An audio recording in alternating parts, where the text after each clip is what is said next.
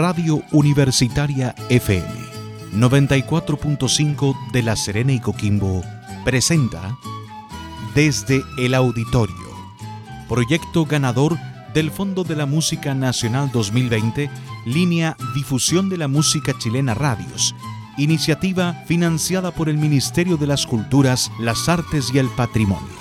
Desde el auditorio podremos conocer a los solistas, agrupaciones y compositores de nuestra región, quienes a través de un diálogo franco y directo nos mostrarán parte de sus creaciones musicales en los más diversos estilos. Desde el auditorio, música regional en el 94.5 FM.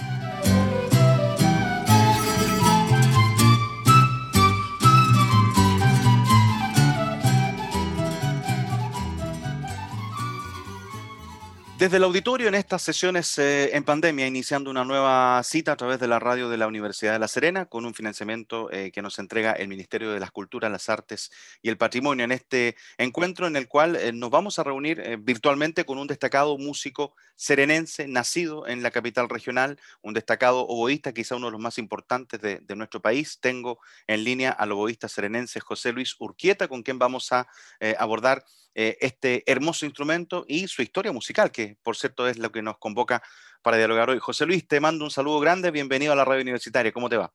Hola Rodrigo, me va muy bien, muchas gracias, qué gusto eh, vernos nuevamente, escucharnos nuevamente. De todas maneras. Bueno, eh, hablemos de, ti, porque claro, eh, eh, en esta dinámica de, un solista es, interesante poder conocer cómo va naciendo la, beta musical para un músico que ha tenido tanto éxito en Chile, que ha tenido la posibilidad de tocar en, escenarios del mundo, un gran gestor cultural que se ha adjudicado proyectos interesantes, también que ha grabado ya, entiendo, tres producciones musicales. Cuéntanos un poco dónde nace el germen musical de José Luis Burqueta. E, ¿Es tanto, tanta la, mm, la, marca y la impronta que, ponen los papás de repente, ¿no? ¿Fue, ¿Fue así la historia tuya o no? Cuéntanos un poquito de eso. Claro. Eh, bueno, mira, hay, hay, bastante eso. Yo provengo de una familia de músicos. Mi padre, oboísta, profesor de la universidad. Eh, mi madre, cuando de joven tocaba viola, es profesora de música, etcétera, ¿no? Entonces sí, por supuesto que tuve muchísimo estímulo desde muy niño pero yo tuve muy claro, por supuesto, lo que quería hacer y era bastante distinto a lo que, a lo que se escuchaba en mi caso, por lo menos. Yo de muy joven conocí la música actual de esa época, ¿no? la música particularmente de los años 70 que se, escribía en el centro de Europa, que estaba muy asociada a las vanguardias eh, estilísticas. Eh, entonces me fasciné por ese mundo y empecé desde muy joven a investigar, estudiar, eh, buscar cosas de eso. entonces, claro, por una parte está la influencia familiar general, ¿no? Por la música, en general. Por, el gusto, ¿no? Por, sobre todo por, el barroco, la música clásica, etc. Eh, pero también, eh, como te digo, nace esta, búsqueda personal que es muy distinta, que, muchas veces incluso como en, la casa me dicen, oye, pero esta música, ¿por qué, ¿por qué la escuchas? ¿Por qué te gusta? Y es lo que me acompaña hasta el día de hoy. Yo ahora acabo de terminar una especialización, un magíster en música contemporánea que realicé en, España. Y, y claro, cada día me convenzo más que esto, esto es mi mundo, ¿no? Mi mundo sonoro, es donde yo me siento muy a gusto, es lo que me gusta tocar, lo que me gusta escuchar, lo que me gusta investigar, ¿te fijas? Así que sí, ha sido, mm, como, como tú me comentabas, sí, hay, hay mucho, por supuesto, de la influencia familiar, pero también está esta cosa que uno no puede evitar, ¿no? Los gustos propios, ¿no? Ahora, eh, abrazar un instrumento como el oboe, ¿Cómo, ¿Cómo se gesta? Siguiendo el ejemplo del papá, ¿tuviste, eh, incursionaste en otro instrumento antes de decir, ¿sabe qué no? Este es mi, instrumento, con este me quiero desarrollar. Bueno, yo veía a mi padre como él ejercía como músico de la orquesta, profesor, y también, te estoy hablando de esto de los años, fines de los años 80, eh, él viajaba mucho por todas partes, porque había, como siempre, había muy pocos oístas. No, no pasa lo mismo con las flautas, con los clarinetes, que son instrumentos más populares, ¿no? Pero oboes y, fagotes siempre han habido menos.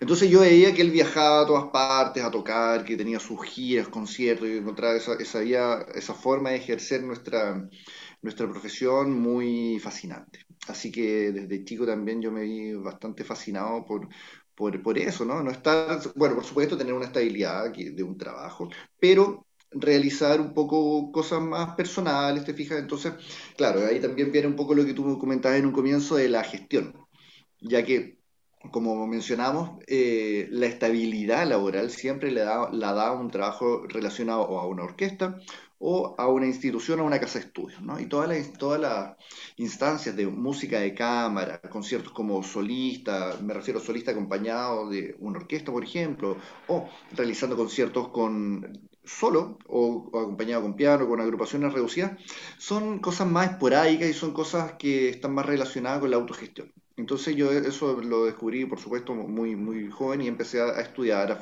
a, prepararme también para eso y luego a, a poner en práctica. Cuando finalizo mis estudios, porque yo estudié en la, Escuela Experimental de Música, después me fui a la Universidad Católica, hasta un par de años, y después me fui a Europa. Cuando vuelvo a Europa, eh, a Chile, y después recorro un poquito Latinoamérica, me pongo inmediatamente a aplicar todo lo aprendido y a establecer redes de contacto, a generar conciertos, inventar modalidades, o sea, no inventar, sino que poner en práctica modalidades que no son tan habituales en nuestras salas de conciertos. Como por ejemplo, si nos puedes comentar y, explicar eso. Mira, hay una, una de las primeras, eh, uno de los primeros proyectos que desarrollé eh, fue en Quito, Ecuador. Eh, el año 2011, 2012 yo estuve, gané el concurso de la Orquesta Sinfónica Nacional de Ecuador y estuve esos dos años allá. Y estuve con colegas eh, que estaban en, las mismas búsquedas que yo, en las mismas búsquedas artísticas. Entonces fue, fue una, una, aventura muy estimulante artísticamente. Y yo tenía hace tiempo las ganas de, de tocar música contemporánea para voz solo, pero con un, un soporte eh, externo, más relacionado con las artes plásticas. No, lo tenía muy definido. Y entonces allá me encontré con un artista visual ecuatoriano, Pablo Rosero, con un compositor chileno, eh, y, e ideamos este proyecto que se llama Los Jardines Colgantes, ¿no? Como un poco los Jardines Colgantes de Babilonia.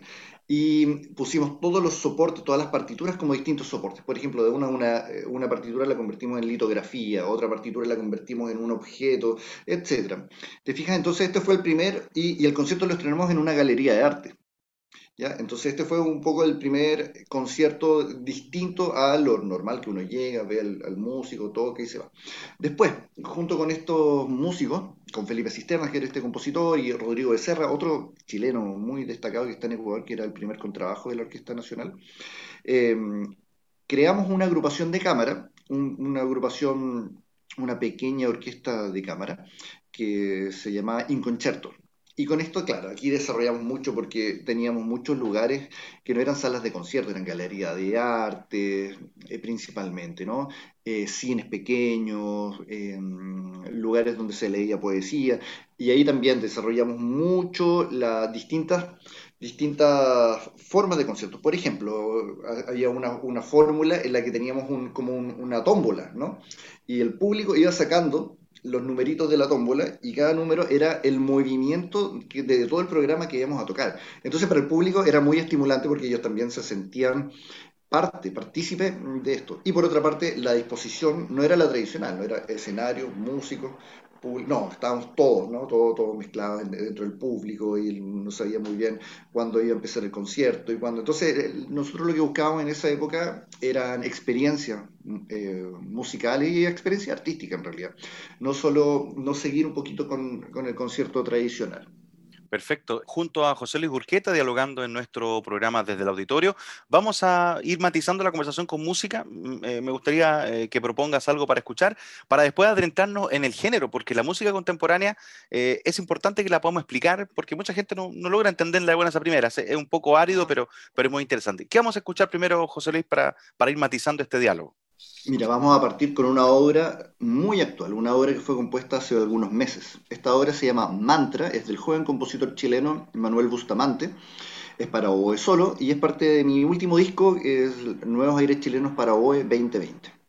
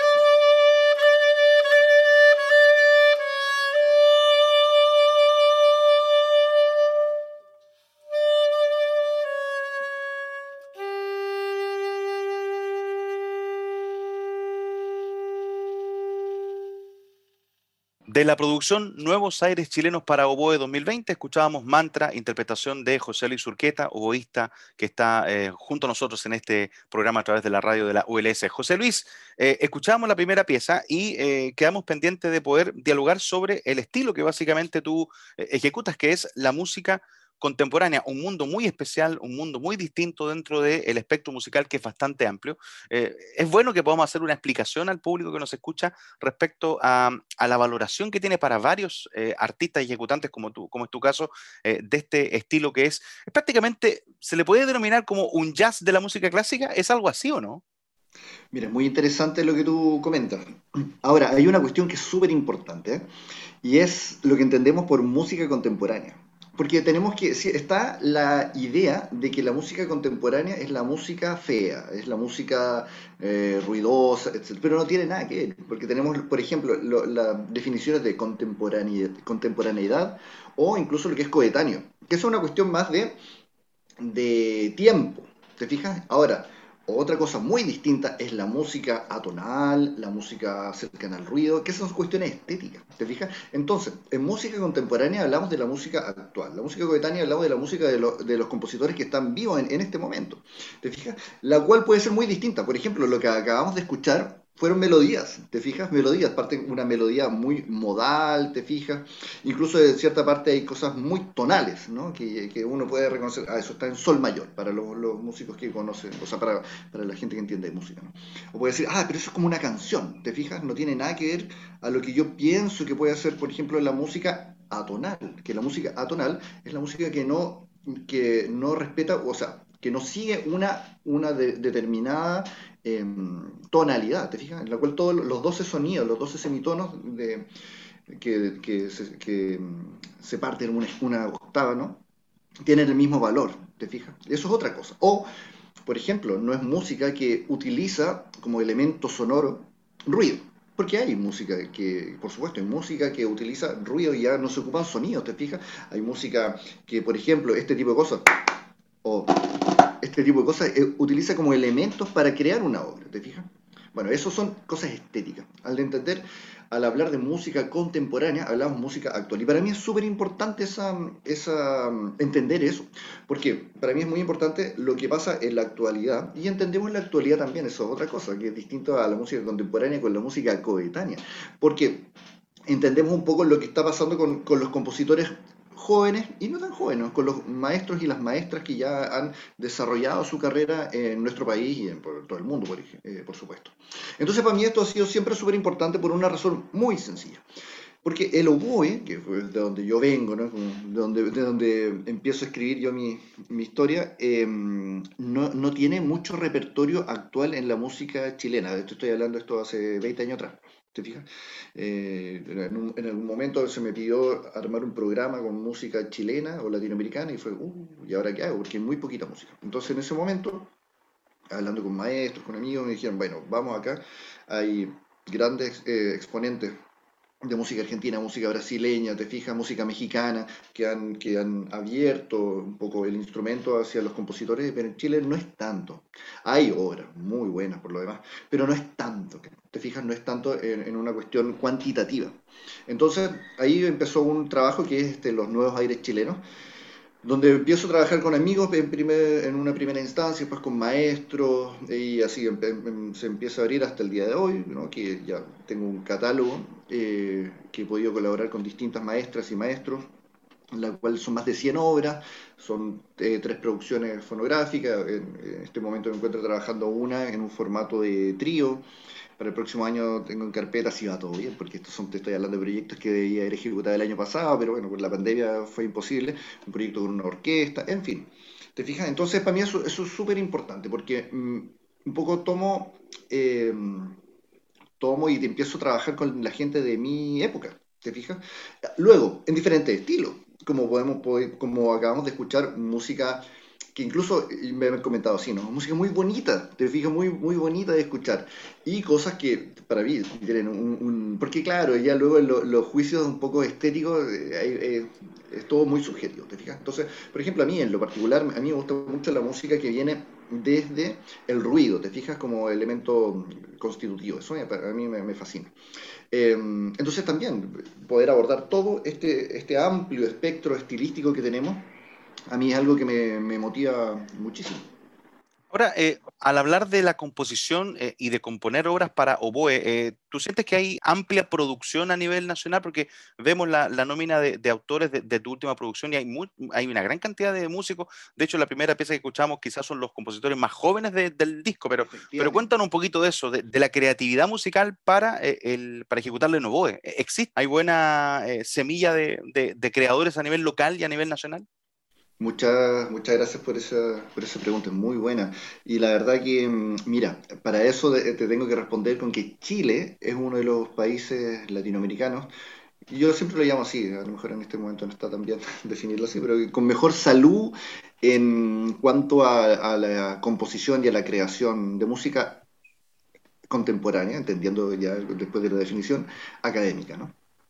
Eh, por supuesto, tenemos nuestros grandes eh, expositores, nuestros grandes exponentes, que son, como te mencioné, Brasil, México, Argentina.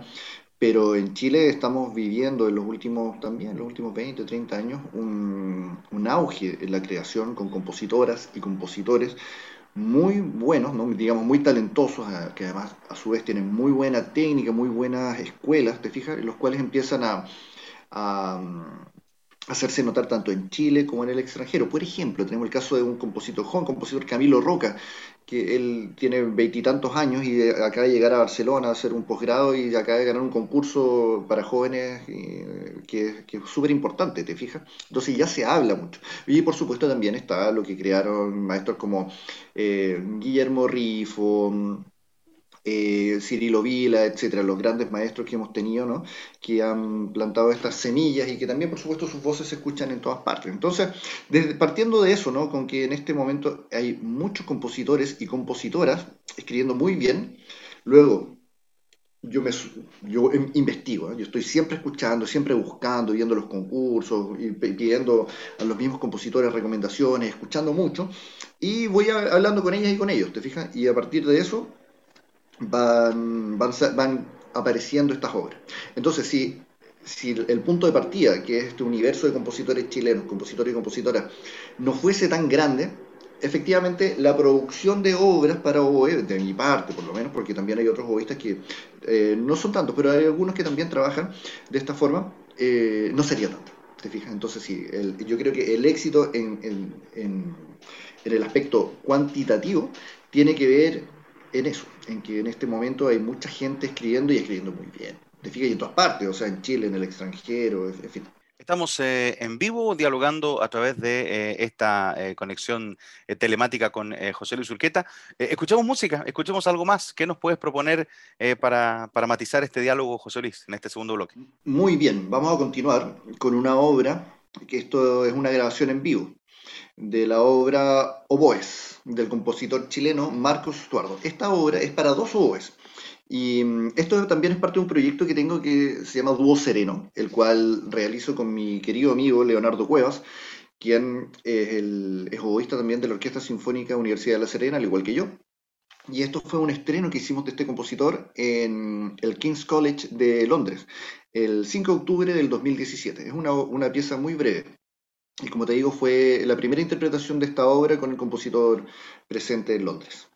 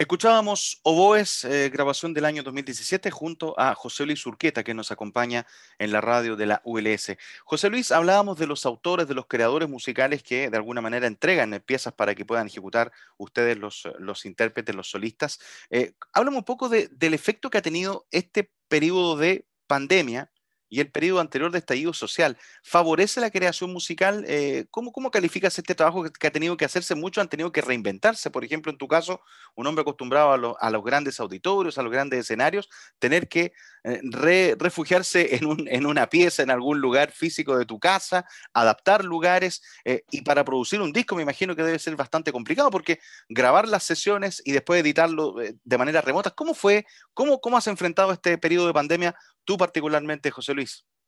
Sí, mira, eh, bueno, efectivamente, yo creo que lo, es así, ¿no? Los creadores no son ajenos a los, a los hechos que, afectan a la sociedad.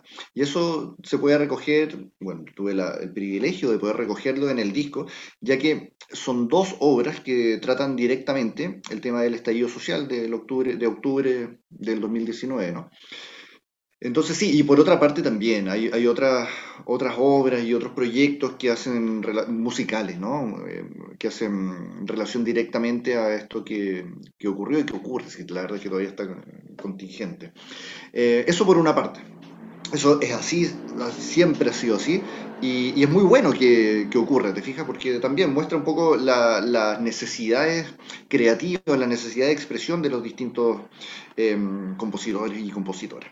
Y por otra parte, lo que tú me preguntas sobre eh, cómo, cómo, cómo, me he tenido que adaptar, bueno, sí, mira, la verdad que más que grandes escenarios, porque en esto que, mm, yo hago es, todo en formato reducido, ¿no? Es oboe solo, dos oboes, tres personas como mucho, y son lugares, eh, claro, donde, donde también va gente bastante especializada o gente curiosa, te fijas, no es público masivo.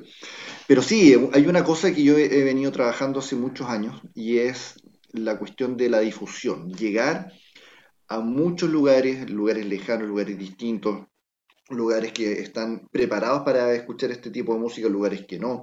¿Te fijas? Entonces, yo venía trabajando en esto desde el 2011, ininterrumpidamente, muy intensamente, y fue de repente un, un freno, ¿no? Un freno de mano, parar todo esto. Y entonces sí, fue ahí uno de los primeros momentos de, crisis y reflexión sobre qué hacemos ahora, ¿te fijas? ¿qué hago ahora? Y vino esto de, porque yo te cuento, tenía preparado para el 2020, venía trabajando previo a esto, eh, una serie de conciertos en Europa y para esto había, encargado obras especialmente para ser tocada en estos conciertos. Entonces también está la cuestión de, bueno, hay un compromiso, te fijas, con los compositores y las compositoras de voy a estrenar tu música y ya no se puede. Se entiende porque esto es una cuestión que nos afectó a todos, pero aún así, te fijas. Entonces yo decidí tomar las obras para OE solo y hacer este disco, ¿te fijas? Entonces llegar, eh, contacté con, con Rolando Rodolfo Valenzuela del del estudio RDR.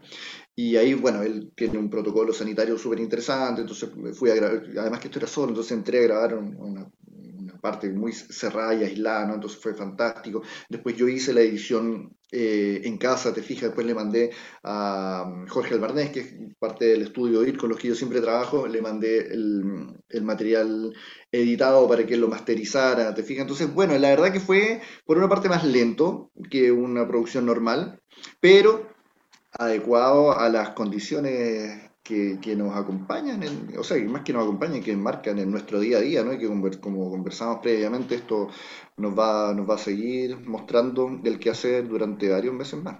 Así que bueno, yo creo que, eh, bueno, por, para mí también fue bastante complejo porque yo estaba, como te comenté, en una etapa de estudios muy intensa. Entonces, la, la la ejecución eh, presencial de esto iba a ser muy fácil, ¿te fijas? Pero no así eh, este, este otro tipo de cosas. Así que bueno, ahí, ahí vamos, tratando de adecuar los proyectos eh, a esta modalidad. ¿Escuchamos algo más? Puede ser de la última producción, ¿o no? ¿Tenemos algo de la última producción o no? ¿En catálogo para hoy? sí, mira, no lo teníamos preparado, pero sí, justamente, y vamos a recoger un poco lo que tú mencionabas, que es cómo ha afectado o cómo han querido expresar un poco su, en su quehacer los creadores. Esta obra se titula Niebla Ficticia y es de Cristian Pereira, un compositor que vive en Chonchi, en el sur de Chile, y él denomina niebla ficticia a toda esta contaminación que queda producto de, los gases, las bombas lacrimógenas. Y es muy curioso, muy brevemente, para explicar lo que vamos a escuchar. Vamos a escuchar un, un diálogo, un discurso de Loboe, y acompañado de un paisaje sonoro recogido de, en primer lugar, de los cacerolazos, luego de la, algunas eh, manifestaciones. Entonces, ese es el contexto, que no es una obra programática, no va contando una historia, sino que se van insertando a la composición distintos paisajes sonoros de octubre en adelante. Así que Niebla Ficticia, también esta es una obra que es parte del disco Nuevos Aires Chilenos 2020.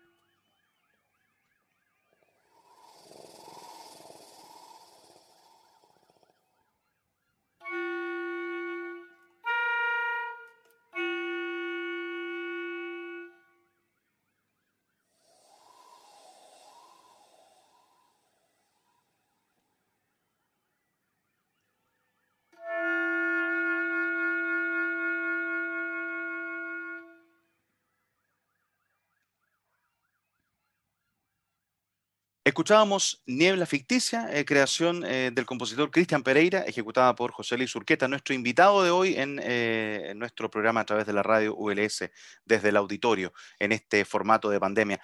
José Luis, impresionante escuchar ese, esa mezcla de e, e, ese muro sonoro que, que, tú muy bien hiciste y relataste antes de escuchar la pieza.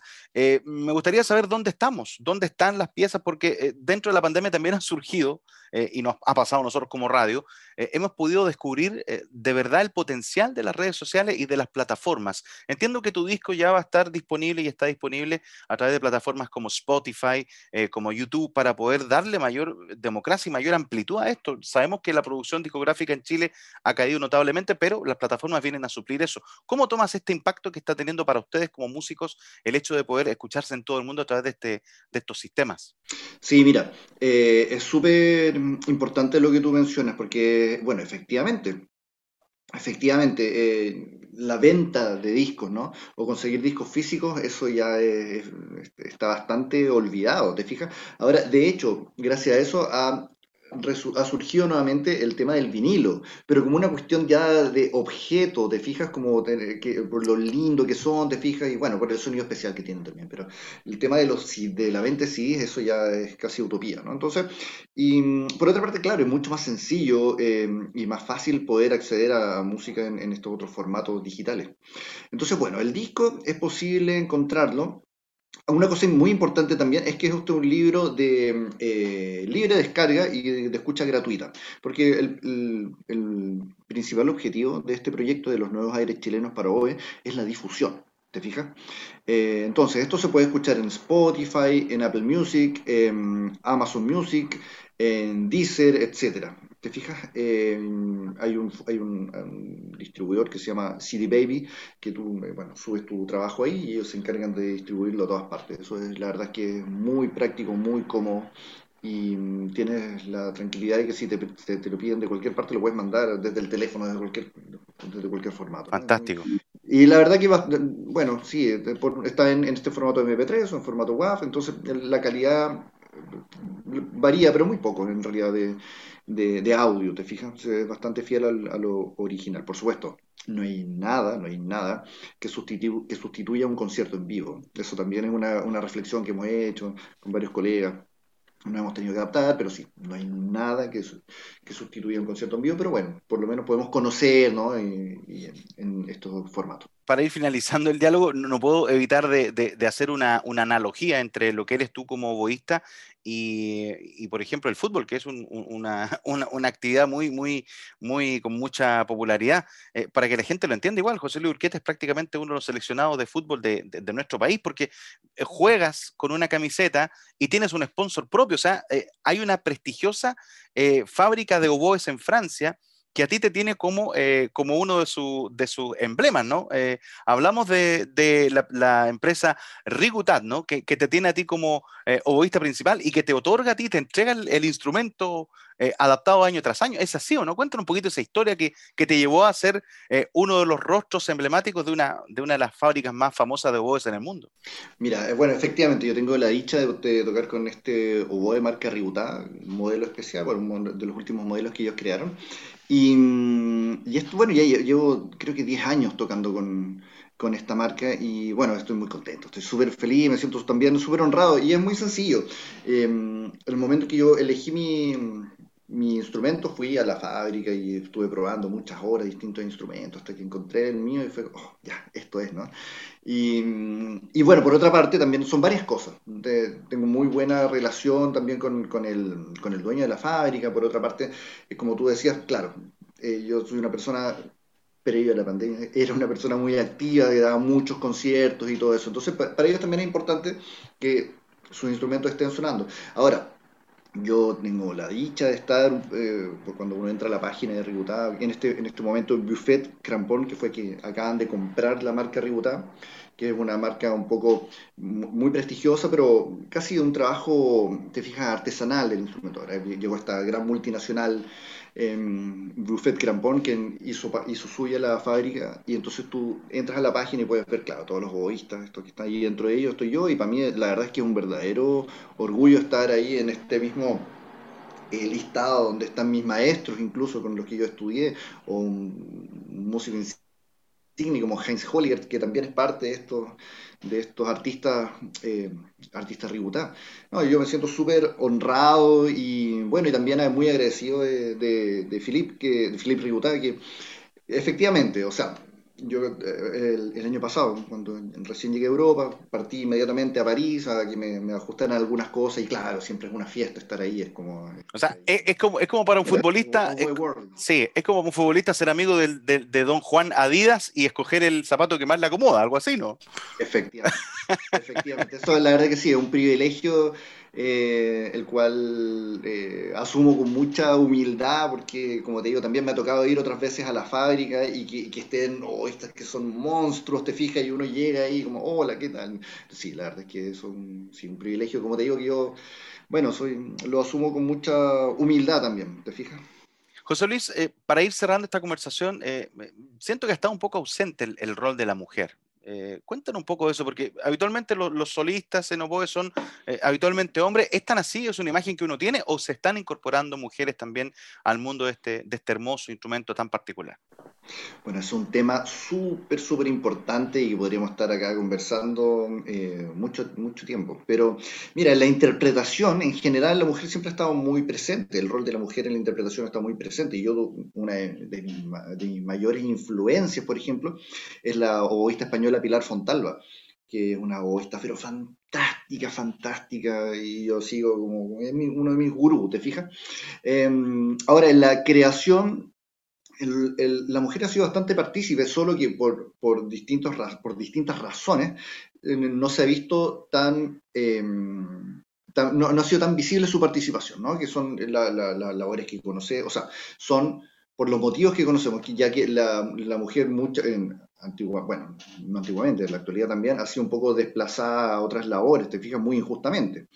Em, pero la, realidad es que la mujer tiene un, un, gran protagonismo en la actualidad en la creación internacional y nacional también. O sea, sin ir más lejos, hay compositoras como Sofía Guaidulina, Chaya Chernobyl, em, que están haciendo una labor increíble, te fijas, en, todo el mundo. Y en Chile también está, por ejemplo, el caso de Valeria Valle, eh, Macarena Rosmanich, eh, Tamara Miller, eh, y compositoras más jóvenes también, como Catherine Bachman, etcétera, que están haciendo una labor súper interesante y que ellas proponen su estética y se están tocando, sin ir más lejos, estos días, hoy o ayer, no, si mal no recuerdo, en la orquesta de la Universidad de Santiago interpretó una obra de Catherine Bachman y bueno, yo tengo la dicha de, de poder haber podido interpretar obras de compositores que son fantásticas, obras muy bien escritas, que me han aportado muchísimo como intérprete, o sea, por supuesto me han, suponido muchas complejidades para poder abordarlas, pero me han aportado muchísimo como intérprete. Así que mm, yo me siento un privilegiado de poder trabajar con, con estas maestras podemos cerrar el programa de hoy escuchando algo de eso, ¿no? ¿Te parece, José Luis? Agradeciéndote ya de antemano la, gentileza que has tenido de responder esta llamada de la radio universitaria. Siempre has tenido muy buena eh, disposición con, la universidad en la cual te formaste de alguna manera, así que se agradece mucho ese, ese cariño por la institución y por, la, por nuestra radio emisora. ¿Qué vamos a escuchar para el final, José Luis? Bueno, Rodrigo, te agradezco enormemente el, el espacio, el tiempo, tus súper acertadas preguntas también. Siempre es un gusto conversar contigo. Igual. Y mira, para finalizar, vamos a escuchar la obra El Duque Blanco, eh, de la compositora Valeria Valle, compositora chilena Valeria Valle. Eh, esta obra hace una suerte de homenaje a David Bowie, ¿no? quien falleciera en el 2016. Esta obra fue escrita en el 2016 y fue una coincidencia. Cuando, cuando falleció fue, nos sorprendimos, bueno, por supuesto, lo lamentamos y fue como, bueno, queda un poco como un humilde homenaje. Eh, van a poder, la gente que conozca la música de David Bowie va a poder encontrar algunas citas dentro de la pieza, algunas de sus obras. Y esta obra fue estrenada por mí junto a la Orquesta Sinfónica Universidad de La Serena, pero esta grabación que van a escuchar eh, es, fue realizada junto a la Orquesta Marga Marga, que además es parte del disco de la maestra Valeria Valle, titulado Mujer porque lloras, que fue presentado justamente hace un año. José Luis Urqueta, escuchamos el Duque Blanco y te agradecemos el, el contacto con nosotros. Que esté muy bien. Muchas gracias, Rodrigo.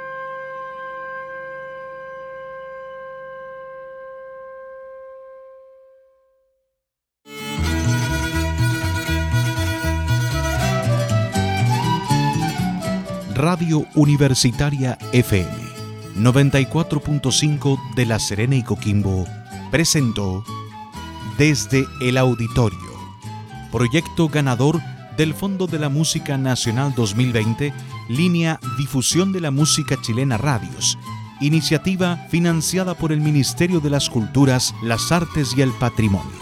Desde el auditorio podremos conocer a los solistas, agrupaciones y compositores de nuestra región, quienes a través de un diálogo franco y directo nos mostrarán parte de sus creaciones musicales en los más diversos estilos.